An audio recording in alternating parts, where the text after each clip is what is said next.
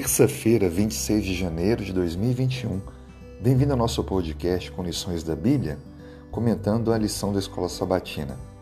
Hoje o título: O cetro da ira de Deus. O texto que serve de apoio está em Isaías capítulo 9, verso 8, até o capítulo 10, verso 34. Leremos o versículo 13 e 14 de Isaías 9.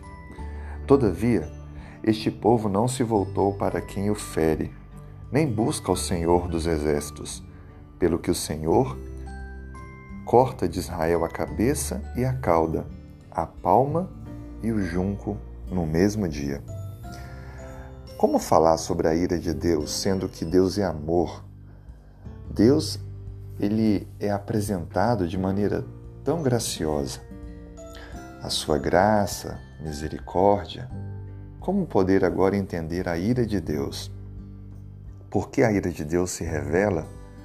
Bom, primeiro precisamos entender que Deus havia dado vários recados, mensagens e advertências ao seu povo.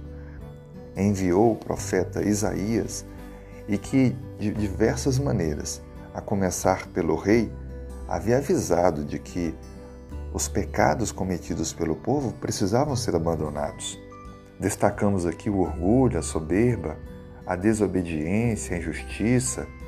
Todos, a começar dos líderes, precisavam de uma conversão, de uma mudança de atitudes. Contudo, o povo rejeitou a voz de Deus. Deus então permite com que inimigos e alguns dos aliados que estavam aparentemente ao lado do povo se revoltassem contra eles e os dominasse. Deus ele exerce o seu juízo de diferentes maneiras. Deus é paciente.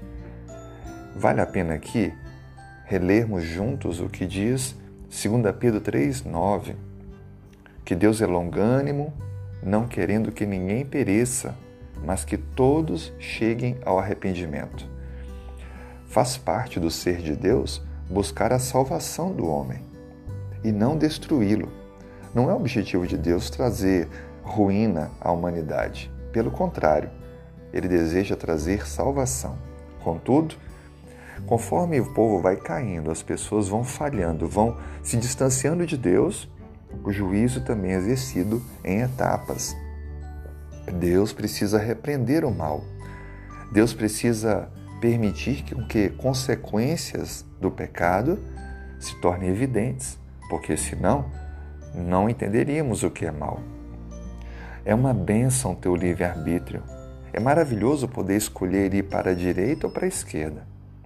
Mas, ai daqueles que fazem um mau uso do livre-arbítrio, que usam incorretamente para sua própria ruína.